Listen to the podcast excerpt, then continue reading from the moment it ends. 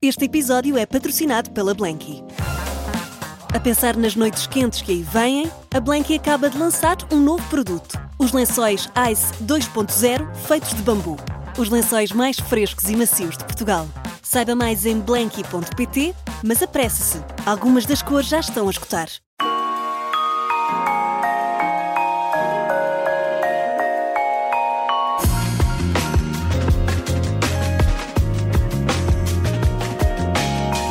Chama-se Nuno Duarte, mas toda a gente o conhece como Gel. Já foi eh, agitador social televisivo, cantor do Festival da Canção com os Homens da Luta. Adoro a expressão que está a fazer. Já foi pessoa de opinar muito, de provocar. Já foi muita coisa. Inspirado na frase Vamos sempre a tempo de fazer algo novo, vai estrear-se a sol. Aliás, já estreou, com o espetáculo excesso de bagagem. O resto é para descobrir em 40 minutos. Gel é o convidado desta semana aqui na Rádio Observador. Bem-vindos. Gel, bem-vindo. Prazer estar Já- aqui na Rádio Observador, já aqui no bairro de de Alvalade. Alvalade. É falámos aqui, não é? Porque já agora só para contextualizar, nós normalmente falamos sempre aqui um bocadinho em off. Fazemos e tu um 40 também minutos. tens uma relação aqui com Sim, o sim, eu morei Alvalade. muitos anos no bairro de Alvalade, os meus pais moraram aqui, que o berço do punk rock, aham. o meu vizinho era tipo o saudoso João Ribas, era meu vizinho, do Estar a Perdida, Censurados, Samuel Palitos, o João Pedro Almendra, o Sampaio, aí a, a gênese do, do punk rock. O pessoal ali do Jardim dos Corcheus, quem é daqui da zona sabe o que é que isso quer dizer. E então também aqui, aqui andei, Alvalade. Portanto, hoje foi bom voltar aqui a, Foi, esta, foi. esta saudades? zona. Tem saudades? Eu gosto de Alvalade, é um bom bairro. Eu É. se, se voltasse a morar em Lisboa, já não moro em Lisboa há muitos anos, mas se eu voltasse a morar a Lisboa, e tive, ou seja, se eu fosse milionário e pudesse morar Mas tu em- agora és tio, Sim, mas portanto, sou tio, mas pobre. sou tio remediado. Se eu fosse milionário, estás a ver? E, e pudesse morar em Lisboa, se tivesse, tipo, imagina, um milhão e meio para dar por um T1, era para Alvalade que eu vinha, sem dúvida. Olha, hoje temos mais Nuno Duarte e menos Gel. Não, isto já está tudo misturado. Isto já está tudo. Quando, a, a- a partir do momento em que a minha própria mãe me chama Gel, já estás a ver o nível em que isto está aqui do meu lado, né? Estranhaste trata-te vez. gel ou o meu gelinho. Olha o meu gelinho. Podia estar a falar das unhas ou podia estar. Não, por acaso no outro dia tive uma ideia, eu às vezes dá-me assim umas ideias que eu aponto, que é, eu podia ter um negócio de unhas. Unhas de gel. Sim. Pessoal, se um dia Está, isto vir isto no está, shopping, está à tua espera. se um dia vir isto no shopping, é um negócio do tio.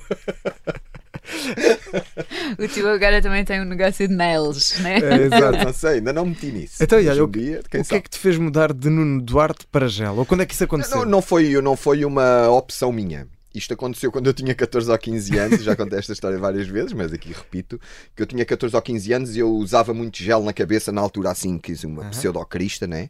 Tinha a mania que era assim um punk rock, um puto, né? Puto maluco. E então um colega meu, que era o Eduardo, nunca mais me esqueço dele, começou-me a chamar, "Ei, lá vem ele cheio da gel, lá vem ele cheio da gel, lá vem ele cheio da gel, lá vem o gel, lá vem o gel, lá vem o gel, e ficou o Pronto, gel. ficou Gel. Ok. E, e, e é mais fácil estar co- com essa máscara do gel ou com, sem máscara e sendo o Nuno Duarte? Pois é o que eu te digo, isto está tudo um bocadinho misturado nesta altura. Ah, quando tu dizes a máscara, é um bocadinho esta energia que eu Sim. emano, não é? Para ser aqui um bocadinho metafísico. Que acaba o Nuno Duarte também ter, não é? Essa energia. Sim, mas eu, mas, ah, eu isso divido bem, não tenho, não tenho problemas. Eu sou uma pessoa que eu gosto muito de socializar, gosto muito de estar no meio das pessoas, sou aquele tipo de gajo que sai e fala a toda a gente. Ah, conheço os vizinhos todos, as pessoas das lojas, as pessoas que, que eu não conheço, falo-lhes à mesma, sorri para toda a gente, mas depois também gosto, quando estou, sobretudo quando mais reservado, de, de estar mais tranquilo, não é? Não tenho sempre esta necessidade de depois estou em casa assim, aqui ninguém. Não, consigo dividir isso bem, mas considero uma pessoa sociável. Antes de começarmos aqui a falar dos, eh, dos homens da luta, não é? Óbvio, temos mesmo de. Aqui na Rádio Observador falar, pode pode falar dos homens da luta. Aqui. Pode-se. Ti- mas, É, mas temos, temos de, de- de falar. Mas como é que olhas para as coisas, para o que tu fazias antes? Eh, há claramente um antes e um depois, agora, e apesar de, ok, continuas presente e és o tio gel, mas há uma diferença, certo? Sim, claro. Como é que tu olhas? Voltarias a fazer tudo? Uh, pronto, essa pergunta, essa, esse tipo de retórica, para mim nunca fez muito sentido, porque uh, uh, como é que eu tenho a dizer? Aquilo que eu fazia, ou o que eu já fiz, foi sempre com base no meu instinto. Eu sempre fui uma pessoa muito. um repentista, por assim dizer. Uma pessoa que segue muito o seu instinto. Por exemplo, eu sou péssimo uh, naquilo em que vejo muitos colegas que são muito bons nisso e eu às vezes até fico com uma certa inveja disso, que é um tipo de gestão de carreira. Eu às vezes conheço uh, colegas músicos e comediantes que já têm a carreira toda planeada, tipo para os próximos 3, 10, 15 anos. Eu nunca fui assim. Tu és de impulsos. É, eu sou de impulsos. E, e então eu olho para trás e às vezes penso assim: é pá, realmente houve aqui algumas escolhas que se calhar não foram bem as certas. Mas por outro lado, também houve outras coisas que eu fiz baseadas puramente no, no impulso, no instinto. No, no de repente ter a epifania do não, tenho que fazer isto Uhum. e, e ficar cego para o resto, que é um bocadinho aquilo que me marca a mim e que olhando para trás, eu já fiz tanta coisa diferente, sabes? Eh, de- deste comédia, mas eu, eu, eu comecei a fazer comédia, eu já tinha 29 anos, eu já tinha trabalhado como barman, motorista, organizado festas de transe, eh, manipulador de bonecos do contra-informação. Ah, pá, eu fiz 30 por uma linha, fui barman, fui DJ, sempre fui muito ativo e. e Portanto, trabalho não e- te assusta. Não, não me assusta nada. Sim. E então quando eu ah, fui para a comédia, foi um bocadinho porque estava a dar errado aquilo que era a minha grande paixão da minha vida. A grande paixão da minha vida é a música. Só que eu não tenho jeito nenhum para a música. Estás a perceber? Mas no entanto eu não deixo que isso me mova. E, e na altura, eu, pronto, uma, uma grande paixão pela música, eu tinha ali 23, 24, 25 anos, já tá- fazia outras coisas, mas aquela coisa da música, puxava-me estar em palco e cantar. Eu, quando era miúdo, o meu sonho era tipo, as minhas brincadeiras é tipo, muitas vezes fechava-me no quarto, metia os discos do meu pai, dos Doors e, dos, e do Mick Jagger, e estava ali a fingir que era o Mick Jagger e o cantor, e estava ali em frente a uma multidão e não sei o quê. Esse era, era, a minha, Era o o meu sonho, né? E depois, isso com a idade não esmoreceu, antes pelo contrário. É pá, mas eu com pouco jeito, tinha a sorte de ter meu irmão que é um bom músico, mas que nem sempre lhe apetecia ajudar-me, e eu compreendo, né? Porque às vezes, tipo assim, um, um cana rachada como eu não dá muito gozo, né? Mas eu ali continuava e fui para roadie, trabalhar com os gift, etc. Sempre aquela ideia de fazer a, a minha música e na minha música eu expressar aquilo que eu era, os meus sentimentos, abrir o meu coração, estás a ver? Eh, o que eu pensava do mundo, uma coisa intensa. E assim foi. Fiz o meu disco, vendi o carro que eu tinha para fazer videoclipes e não sei o quê. Uau. E depois comecei a mandar esses videoclipes. Eu lembro perfeitamente do primeiro, era um que eu tinha uma bomba. Isto era há 20 e tal anos. Mandei para os sítios Canal Sol, Cabaré da Coxa. Não, Cabaré da Coxa não minto. uh, Curto-circuito com o Rui Unas. E houve ali um momento que me marcou. O gajo começou a pegar no meu videoclipe e a gozar com aquilo. A rir-se. E toda a gente se ria no estúdio do meu videoclipe com a bomba onde eu estava a abrir o meu coração e a dar tudo. E eu assim, olha-me este gajo. Eu aqui, um gajo aqui a, A dar tudo. a, a tirar a mostrar o que está dentro da pele e eles riem-se, mas ao mesmo tempo aquilo foi um sinal. Que é assim, pá, eu se calhar estou encaminhar para no o lado lado. errado. Mas sentiste que estava a encaminhar mais para o lado Foi do- um do- bocadinho da assim. comédia. É, e de repente eu pensei assim: não, isto se calhar, eh, a cena do riso, se calhar há aqui um, um, um lugar para mim. Na né? abertura, sim. E aí comecei a fazer os meus, os meus primeiros sketches, os meus primeiros personagens. eh, nessa motivação de ok, há aqui um, uma abertura. Apanhei também uma altura, fui um privilegiado, eu e muitos da minha geração fomos uns privilegiados por apanharmos um boom da comédia Sim. que em Portugal se calhar já não acontecia desde depois do 25 de Abril. Uh, a gente teve ali o, esse boom pós 25 de Abril, com o- tanto, pronto, o pessoal que já vinha da revista, os Camilos de Oliveiros, Ivanes Silvas, os Nicolau Branas e tal, e depois veio o grande Herman, né, que ocupa tipo os 20, 20 e tal anos a seguir, né? E depois ali no início do ano 2000 há um grande boom da comédia, com o primeiro com o Levanta-te e Ri, o stand-up comedy, Sim, e depois com a abertura da. SIC Radical, o aparecimento do Gato Fedorento, outros fenómenos. E eu, eu, de repente vi-me ali no meio, ou seja, a fazer a música e de repente a ver que as pessoas se riam da música que eu fazia e ao mesmo tempo estar a haver um boom da comédia e aquilo tudo ali começou a. Ou seja, o meu instinto disse-me: não, rapaz, é para aqui. Tenta ir para aqui e nunca mais parei. E assim foi. Ah, Tu, numa entrevista, disseste que tinhas uma, uma gana para, para chocar, ah, que tinhas e que já não tens tanto. Sim. Por- Como é que isso desapareceu? Achas que foi também relacionado com a- fazendo. com a, idade ou foi. Desapareceu fazendo. Desapareceu fazendo. Eu, eu quando entrei, entrei muito. Opá, eu cresci no subúrbio. Ah, e eu entrei muito na cena da comédia. Ainda hoje tenho inimizades no meio à pala disso. Ah, eu entrei muito pé na porta e aqui estou eu. E eu sou diferente de vocês e eu vou mostrar que sou diferente de vocês. E então, um bocadinho no, naquela onda, hoje, hoje em dia os miúdos do hip hop usam muito isso que se chamam-lhe o bife, né? O bife. Eu entrei, eu entrei muito numa cena de bife, me diferenciar, um bocadinho também para chamar a atenção. Já vinha com 20 e muitos, 30 anos, eu assim, não, tenho que fazer aqui qualquer coisa para dizer aqui estou eu, Senti meus cheio amigos, e aqui, aqui vem algo novo. E então tinha muito essa, tinha muito essa, esse mindset, essa mentalidade de fazer para chocar, para provocar, para, para provocar reação, para provocar Dá que impacto falar. provocar impacto. A própria estética que eu adotei, e o meu irmão depois, quando, quando começou a fazer comigo, a nossa estética de fazer as coisas na rua, no meio da realidade, de misturar a ficção com a realidade, com os personagens, o que provocava muitas situações opá, imprevisíveis, né? inusitadas, desde irmos presos, a levarmos porrada, sei lá, tanta coisa, marcou essa diferença. Mas havia esse grande intuito de, de provocar, de marcar a diferença, de, de ter impacto pela provocação, pela rebeldia, por assim dizer. E isso era algo natural. É claro que depois, fazendo isso, as coisas passam, né? As coisas passam porque saem de ti, né? Eu, eu nisso eu nisso tive uma grande transformação ao longo dos anos e uma transformação que me levou ou que me tem levado ou que me trouxe a um lugar mais calmo daí o calmo né?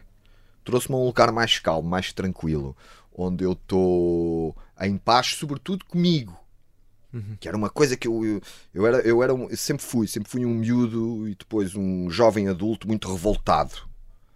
Sempre tinha, eh, não sei, não, não só politicamente, filosoficamente, esteticamente, tudo o que era revolta, desde Mas a revoltado música. porquê? Porque sentias que não havia espaço para ti? Que Epá, não, não- ninguém te entendia? Não sei, não, co- como é que eu tenho de dizer?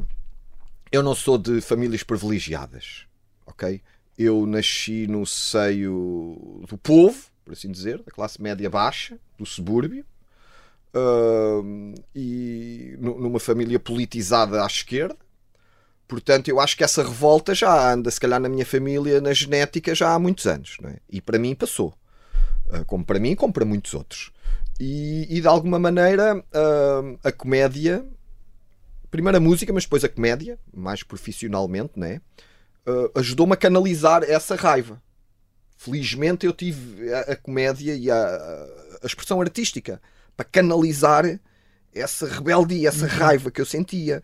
A raiva perante coisas que ainda hoje se passam, né? tipo a desigualdade, eh, o preconceito, o sei lá, tanta coisa que se passa hoje em dia, não é? E que eu sentia isso na pele. E como fui, sempre fui uma pessoa muito. Como é que eu tenho de dizer? Sou muito mau a esconder o que eu sinto. És muito expressivo, és Sou transparente. muito mau a esconder o que eu sinto. Portanto, de repente, ali o- a expressão artística e a possibilidade de ter tipo, programas na televisão, que a gente está a falar de uma altura pré-internet, né? Quando a televisão era tudo. De repente, ali um canal e eu expressava aquilo que eu sentia e isso tinha ressonância. Porque isso também é a ressonância que tu. Ou seja, tu quando, quando emites algo, se não tem ressonância, às vezes vai ser. "Hum, Se calhar não é bem isto. Mas quando tem ressonância. Não caí em saco, em saco roto, não é? É pá, então não. E tu sentires que, ok, eu estou aqui, estou- a abrir o meu coração, estou a mostrar o que eu sinto com, com alguns truques né, do entretenimento, mas de repente o pessoal está a sentir isto, né? Estou aqui a tocar em qualquer coisa. E como é que olhas para essas Isso ali, coisas? ou seja, desculpa, isso, Sim, sim. isso era tipo combustível para alimentar ainda mais esse, esse ciclo, né? E como é que olhas para, para esse, esse, esse início que tiveste mais provocador, mais impulsivo? Como é que olhas agora à distância já há alguns anos? Já, com- já com mais calma, não é? Rio-me. Ah, rio-me. Ah, é assim, ah, eu, eu, eu nunca compreendi bem aquelas pessoas que dizem o seguinte: se voltasse atrás fazia tudo igual. Isso para mim é uma grande treta. Assim, Na minha ótica, eu se voltasse atrás não fazia tudo igual. Havia coisas que eu não faria, né? Mas quando olho para trás e para aquilo que eu fiz, eu. co- Como é que eu tenho de dizer?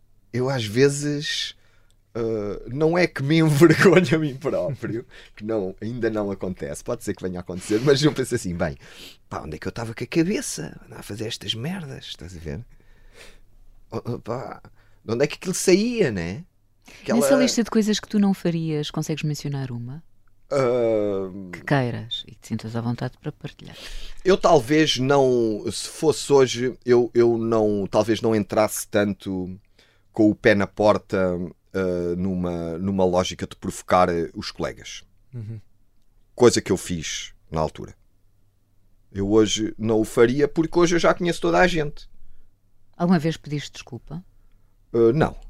Mas sentes que essas pessoas. Eu não, não, não, não, ofendi ninguém pessoalmente. Sim, sim, claro. Nunca houve. Nunca, no, para mim, o, o, intuito do bife nunca era um intuito pessoal, era um claro. intuito estético, não é? Claro. Ou seja, eu sou diferente de vocês sim. e eu vou mostrar que sou diferente de vocês. Mas, vocês mas... ao pé de mim são meninos. Era um bocadinho esta estética, não é? Mas era achas que essas pessoas te perdoaram, entre aspas, ou não, não, não, não, não, não, não, não. Sobretudo os cómicos. Os cómicos não perdoam nada. Sobretudo quem goza com eles. Esquece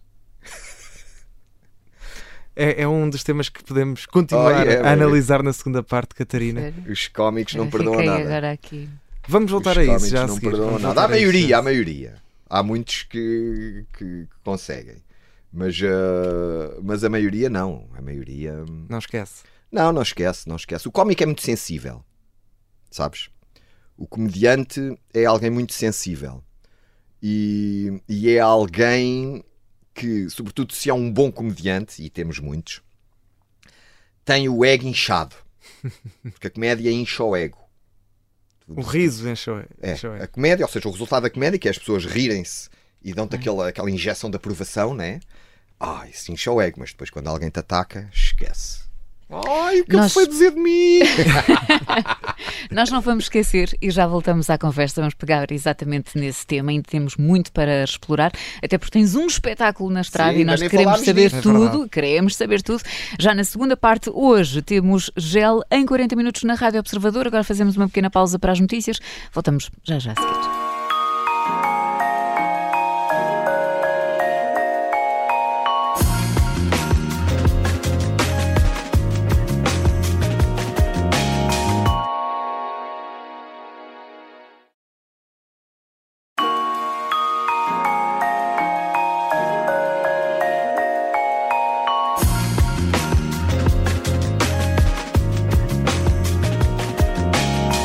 De regresso e hoje à conversa com Gel em 40 minutos. Uh, temos ainda muito para falar nesta segunda parte, mas tinhas falado aqui da comédia um, e, e, de como, enfim, uh, chocaste tanta gente, principalmente também do meio mais ligado à comédia. Mas voltando aqui só aos homens da luta, eu sinto e queria bastante falar quando vocês uh, foram representar Portugal no Festival da Eurovisão da Canção na Alemanha. Estávamos em 2011, para os mais distraídos.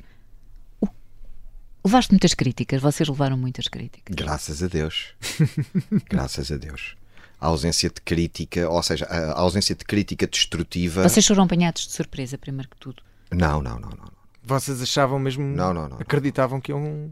Eu, eu tinha quase certeza que a gente ia ganhar. Cá por causa da, da, da, maneira como se como o festival da mecânica de, do, do festival na altura isso foi uma epifania outra vez foi tipo uma cena de instinto eu lembro que eu estava à noite isto era tipo meia-noite, uma da manhã estava em casa a ver televisão e de repente passa o anúncio e já, os Homens de Luta já existiam Sim. em formato de banda é? começaram como uma dupla no nosso uhum. programa um, um, um personagem entre vários mas depois a gente formámos uma banda e então já andávamos na estrada, já tínhamos disco gravado e etc.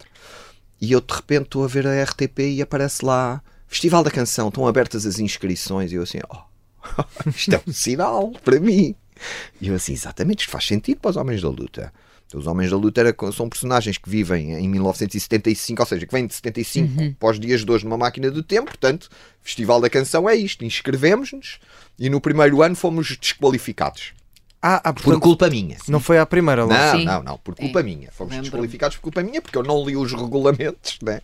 Escrevi, meti uma música que a gente tinha gravado no nosso álbum e que a gente já tinha uh, tocado ao vivo dezenas de vezes e eu esqueci-me, aquilo ia para uma votação online. Uhum. Aquilo na altura eram selecionadas, tipo, imagina, 24 canções, das que eram enviadas. Uh, eram metidas num site online e as, mais, as 12 mais votadas iriam então Uhum. à, à, mei- à final logo. E a nossa estava logo no cimo das mais votadas, porque a gente tinha muitos seguidores, né?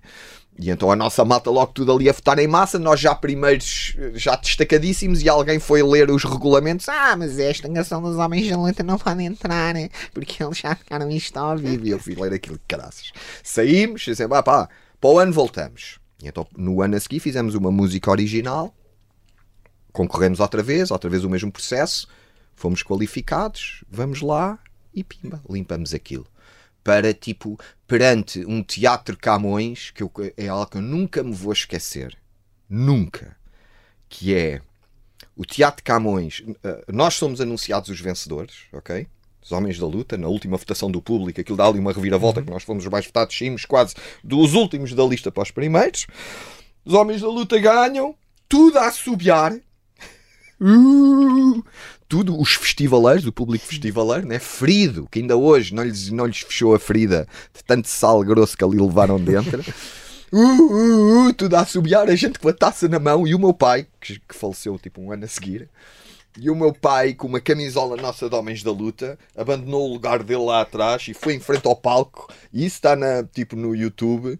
Nós assim com a taça tudo a assobiar, eu e o meu irmão com a taça na mão e o meu pai assim cá embaixo a dançar com a camisolinha dos Homens da Luta. Ah, ah, há uma expressão que é dançar na cara das inimigas, né? É tão bom. Já o fiz tantas vezes e nessa foi mesmo uma daquelas que melhor soube. Porque aquela, aquele choque, né? Estamos a falar do festival, estava-se tudo a cagar para o festival. O festival era um, era um aborto que andava ali na RTP já há anos uh, aos caídos, né? E, e pronto. A seguir a nós mudaram logo as regras. E achas A ver se me convidaram. Eu estou farto de dizer isto, vou dizer às entrevistas, eu digo, mas eles não me convidam, eles sabem bem. Eu gostava de lá ir outra vez ao festival. não, não agora- punhas esse debate? Mas, Fogo, Eu quero ir ao festival. Mas como os Homens o da Luta festival não me quer lá. mas ias assim, com os homens da "Ah, luta? Inscreve-te. Não, os Homens da Luta. Inscreve-te, diz ele. Não, inscreve-te porquê? Então já ganhei o festival, devia ser convidado, como são muitos. Já foi o José Cid há uns anos. Não, não, eu ia com o Carlinhos, o machista gay, para o festival, com quatro dançarinos de tanga, todos musculados. Chocarias ainda e mais. eu a dar-lhes palmadas no rabo, ias ver. Então, mas olha, com os homens Até da luta, lá e eu com outra taça para casa. com os homens da luta, tu achas que, obviamente, que, que teve, teve repercussões Então em termos sociais? Achas que em termos políticos também? Estávamos na altura Então com a intervenção da Troika. Então Se- sentias isso de, de que maneira? Idiotas úteis. É o que se chama a artistas que fazem aquilo que nós fazemos. Tu sentiste um idiota útil? Yeah. Mas, Idiota útil. mas, Para um lado e para o outro. mas consentidamente? Ou, ou, sentiste seja, isso depois? ah, sentes consentidamente, ou seja, sentes que estás no meio de algo que é maior que tu, mas que de alguma maneira tu estás a ter um papel nisso. Com os Homens da Luta, nós. ah, os Homens da Luta, quem se lembra, era um número que tinha muita, tinha muita aderência, porque era um paradoxo que batia ah, no interior de muita gente que era, nós ao mesmo tempo fazíamos a luta com a reivindicação, não é? solidarizávamos com os trabalhadores em luta, fossem eles quais fossem, e depois a seguir à luta íamos comer marisco, íamos para baixo de strip. Ou seja, éramos hedonistas. A revolução era já, né? e a seguir à revolução, à revolução vinha logo os benefícios da luta. Era esta a nossa utopia. E isto batia bué. Batia bué porque, de uma certa maneira, nós trazíamos uma energia às manifestações, uma energia hedonista, por assim dizer, histriónica, com música e com animação. A luta é alegria, não é? Este era o nosso lema, foi com este tema que nós ganhámos o festival.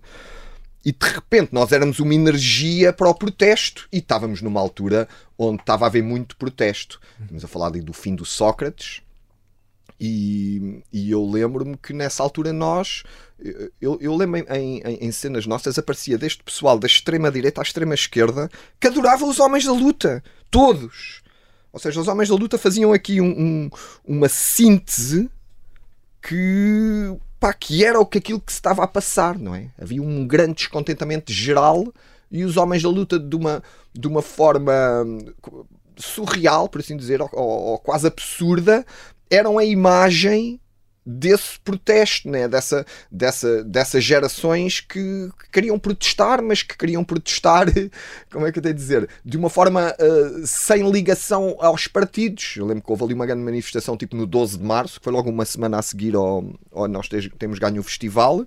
Uma manifestação que nós aderimos em força e pusemos as nossas redes sociais, que eram muito grandes, ao serviço dela, e que foi uma manifestação que teve centenas de milhares de pessoas na rua, onde foi, foi talvez a, primeira manifestação espontânea, gigantesca que houve em Portugal. Que não, tiver, que não estava ligada nem às CGTPs da vida, nem, nem a nenhum partido, mas que ao mesmo tempo estava lá todos aqueles que só punham na altura ao PS e ao, e ao Sócrates, tudo ali metido, desde os PCPs aos PSDs, aos CDS, e tudo kiriki, estás a ver? E tu de repente estás ali no meio, e às vezes havia momentos onde eu pensava de pá, isto não vai durar, isto é efêmero, né? Vai ter que haver uma altura onde, onde, onde eu vou ter que pôr um ponto final nisto. E, e pus com uma candidatura política. Uhum. Foi eh, tipo a catarse que eu fiz para, para fechar aqui a. Ou seja, para, para fechar dentro chegaste, de mim. Chegaste a ser autarca? Isso. Não, não, não, não fui eleito por poucos votos. Uhum. Fui quase eleito em Cascais, vereador.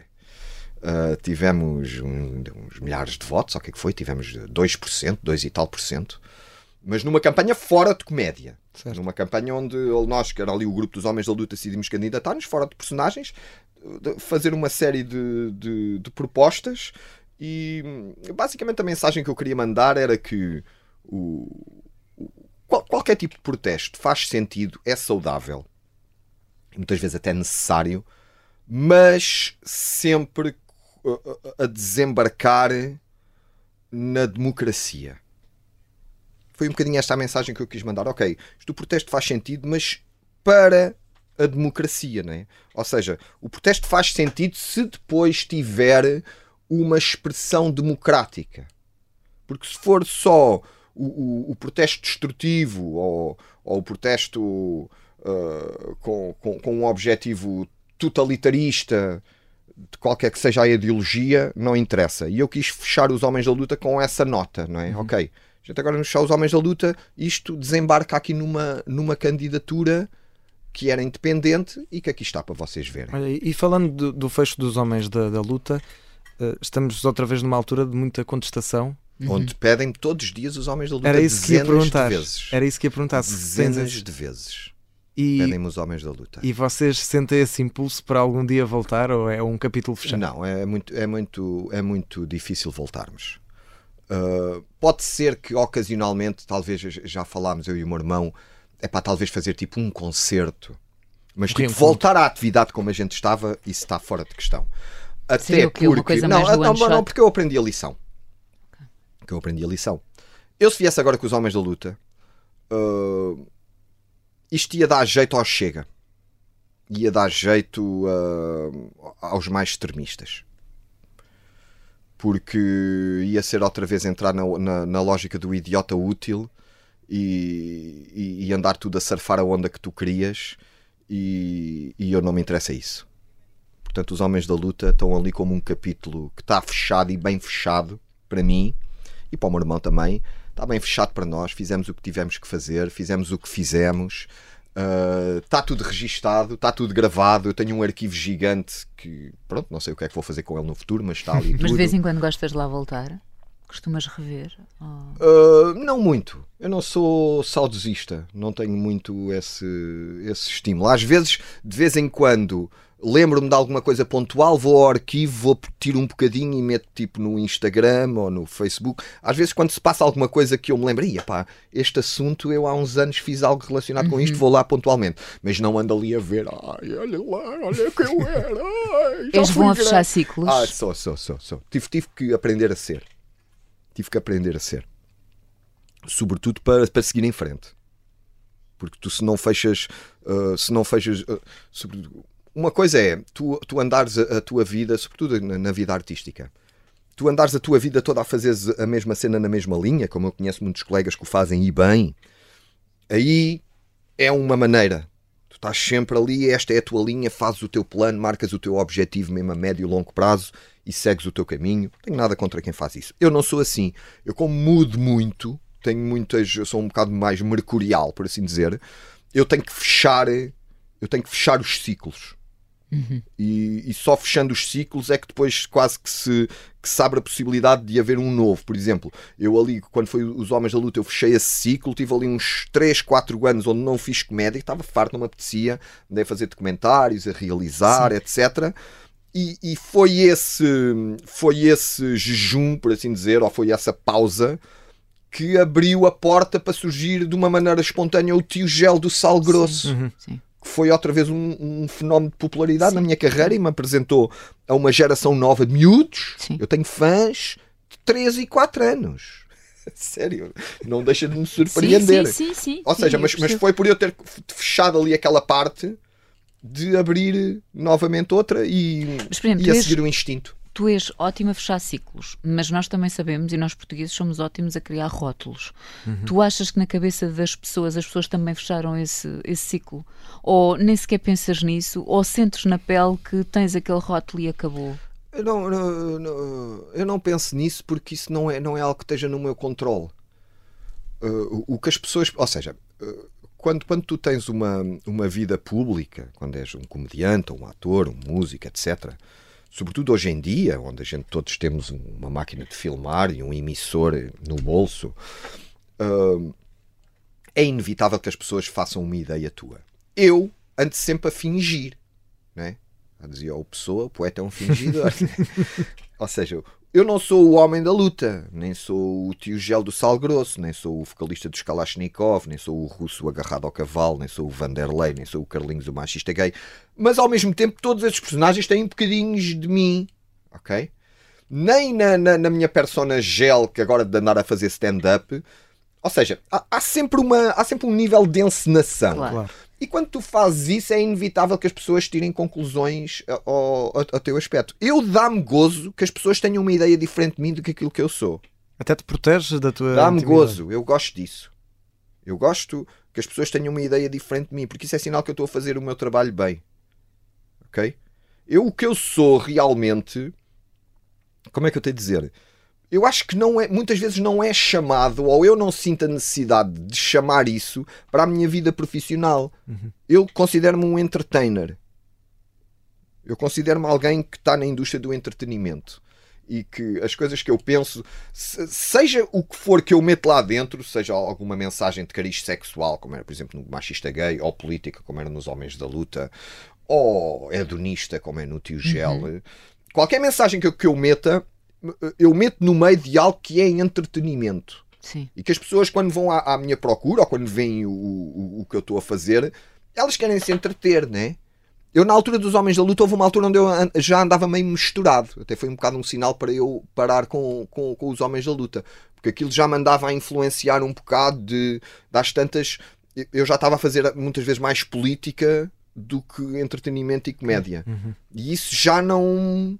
Já não tinha tanto resultado. Não é fácil fazer isso. É, não quer dizer que não seja possível. Sim. Só que isso mete num mindset diferente. Uh, num mindset de, de político, né? E eu tive ali, ou seja, mesmo quando houve ali a candidatura política, eu houve ali uma altura que estava dividida e eu assim, epá, isto se calhar pode haver aqui qualquer coisa para mim para a política. Mas depois quando fiz a candidatura percebi, não, não, isto era uma ilusão que eu estava a ter. Isto era o personagem que estava-me a influenciar a cabeça, que já estava a tomar um bocadinho conta de mim, como a voz do povo e não sei o quê, aquilo, depois as coisas sobem-te à cabeça. Mas foi preciso eu fazer essa candidatura para perceber, não, não é por aqui, e não é isto que eu quero. O que eu quero é continuar a entreter ou a fazer coisas que, que de alguma maneira entretenham e tenham mais alguma coisinha lá dentro. Esse é o meu caminho. Mas tens que fazer, né? Muitas vezes tens que fazer. Eu sou um bocadinho, eu ensino muito isto à minha filha. Tu tens que fazer para saber. Tens que fazer e muitas vezes errar e cair. Isto é um bocadinho um lugar comum, mas é mesmo assim. Uh, tens que fazer para saber. Tu se não fazes, não sabes. Podem-te eh, 30 mil coaches, gajos boedas experientes dizer como é que é a vida e os sentimentos que vais ter se fizeres ou se não fizeres. Tudo isso é muito bonito, mas tu só sabes mesmo aqui, só tens que fazer, tens que sentir. Temos, eh, temos apenas 4 minu quatro minutinhos. Uh, já olhando para a tua. É 10% do programa. É, exato. Era o que devia ser o IVA. olhando para, para o teu presente uh, e olhando mais. Nem para... falei do meu stand-up pessoal, É estou aí isso, com o vamos a stand-up. vamos a isso. stand-up, Vamos que é uma coisa maravilhosa. bagagem. Vamos ao excesso de bagagem, estás na estrada com ele. Uh, o que é que as pessoas podem esperar do excesso de bagagem e também tendo em conta todo este Ok. manancial que É disseste, assim, não é? Que já um, um fizeste. bocadinho isto que uh, o excesso de bagagem é um género de ponto de situação da minha, na minha carreira. É algo que eu já andava a adiar há uns anos, sobretudo por causa da quantidade de trabalho que eu tenho tido com o Sal Grosso. Uh, eu, eu, há uns anos comecei a fazer stand-up e comecei a apontar coisas, ou seja, e, e o stand-up aca- acabou por se tornar para mim um género de um hobby onde, onde, onde eu canalizava pensamentos, teorias, observações que eu tinha no dia a dia, Apontavas mas que tudo não num bloco? no, no bloco, no, no telemóvel. E, ou seja, eh, tipos de pensamento que não cabiam em personagem, que eram pensamentos meus. E ali o stand-up de repente revelou-se aqui um lugar para eu explanar isso. E às tantas dei comigo com um molho gigante de coisas. E, e este ano eu decidi, ou seja, eh, pensei eh, no, no princípio do ano, epá, eu a seguir ao verão vou fazer aqui uma pausinha no, no sal grosso, também que o inverno é um bocadito menos mexido em termos de salinas, né? e então vou, vou marcar as salas e vou fazer o meu stand-up. E opá, ainda bem que escolhi. Estreiei agora anteontem em, em Barcelos, sala cheia. Tive uma hora e meia a falar. Uma hora e Uma hora e meia a falar. Olha, e quando tu marcaste. E, e há, e há uma parte do espetáculo, embora não seja um espetáculo saudosista, desculpa. interromper, Não, não, não, não, não. Embora não seja um espetáculo saudosista, há, uma, há ali um- uma parte, um bloco considerável do espetáculo onde eu faço. Eh, um, Onde, onde eu falo de- do, do processo criativo por trás de- dos, dos personagens que eu criei, histórias de bastidores, histórias de esquadras de polícia, histórias de salas de tribunal, coisas que se passaram comigo que eu acho que têm graça e pelo menos as pessoas também, também o acham porque se riem e que, e que me permite. eu- eu- ou seja, a- a- o nome excesso de bagagem tem, tem a ver com, com isso. Assim, este espetáculo é uma hipótese de eu cristalizar uma série de histórias e uma série de, de observações, bagagem, pensamentos é? daquilo que eu sou hoje e largar um bocadinho essa bagagem. Uhum. Porque para mim também é, é, esta vida que eu, que eu tenho, a No vida fundo é que eu terapêutico. escolhi, É foi isso. escolhida para mim, esta vida ah, ah, dá-nos, é um grande privilégio, porque dá-nos essa hipótese de nós largarmos esse lastro. Uhum. Estás a ver? Porque, por exemplo, se eu se calhar fosse advogado ou engenheiro ou outra coisa qualquer, com isto tudo que eu tenho na cabeça, possivelmente tinha que ir para a terapia. Mas olha, eu estava a fazer essa pergunta. Percebes? O espetáculo para ti não acaba por ser um bocadinho quase terapêutico? É catártico. Sim. Mas, mas de, de uma maneira pra- prazerosa, não, não Sim, vamos sim, chorar, a minha mãe batia. Não, não é nada disso. Mas, mas este, Acabas este tipo de histórias. de- É, e, e assumir. e, eh, o meu espetáculo tem, tem uma particularidade que é um bocadinho também um, um- um reflexo daquilo que é o meu estilo na comédia. Eu sou o centro do ridículo naquilo que eu faço. Eu, não- eu não sou muito aquele comediante de, de andar a achar defeitos nas outras coisas. Estás a perceber? Tu és a piada dizer, olha, o que espetáculo." olha, ele disse isto, olha, ele enganou-se nisto. Não, não, não. Eu sou a piada. O ridículo passa-se comigo. E, e estas histórias que eu compilo, estes pensamentos, as histórias dos personagens, etc., têm um bocadinho isso em comum, não é? Ah, eu sou o ridículo e é assim que eu gosto. Então, Igel, para fecharmos mesmo, uh, datas para os espetáculos, que salas é que já estão reservadas e para os nossos ok. ouvintes? Olha, 19 de outubro, Faro, 24 de outubro, Teatro Vilar em Lisboa, está quase esgotado. Não, cor. e, e não tem, atenção, isto não tem aqui qualquer Está Tá quase esgotado, está quase esgotado também em Lisboa, portanto, quem quiser ver que se apresse. E depois vou estar na Nazaré, Benavente. Atenção, quando estivermos, quando os nossos ouvintes estiverem a ouvir isto, uh, já pode, entretanto, ter escutado alguma coisa, portanto, confirme. Já, portanto, venham ver. A melhor maneira de, de se informarem é seguirem a, virem às minhas redes sociais. É só meterem tio e aparece logo eu, com uma setinha azul, o tio oficial. Uh, tio Gel, Instagram, Facebook, Twitter, TikTok, estou em todo o lado. Portanto, até ao final do Muito ano bem. tens muita coisa. É, tens muito ocupado. muita Até ao final do ano, para- princípio do próximo ano, Sim. uh, epá, seguramente vão ser mais de 20 espetáculos. E depois, quando começar o tempo a aquecer, volto ao sal grosso. Já estou- a preparar novas.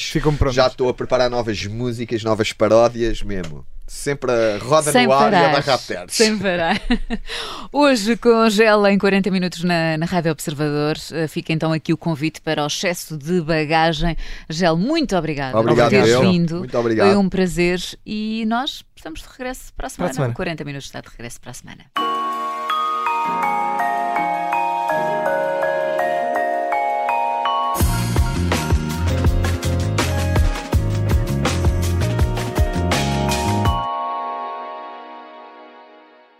Este episódio é patrocinado pela Blanky. A pensar nas noites quentes que aí vêm, a Blanky acaba de lançar um novo produto. Os lençóis Ice 2.0 feitos de bambu. Os lençóis mais frescos e macios de Portugal. Saiba mais em blanky.pt, mas apresse-se. Algumas das cores já estão a escutar.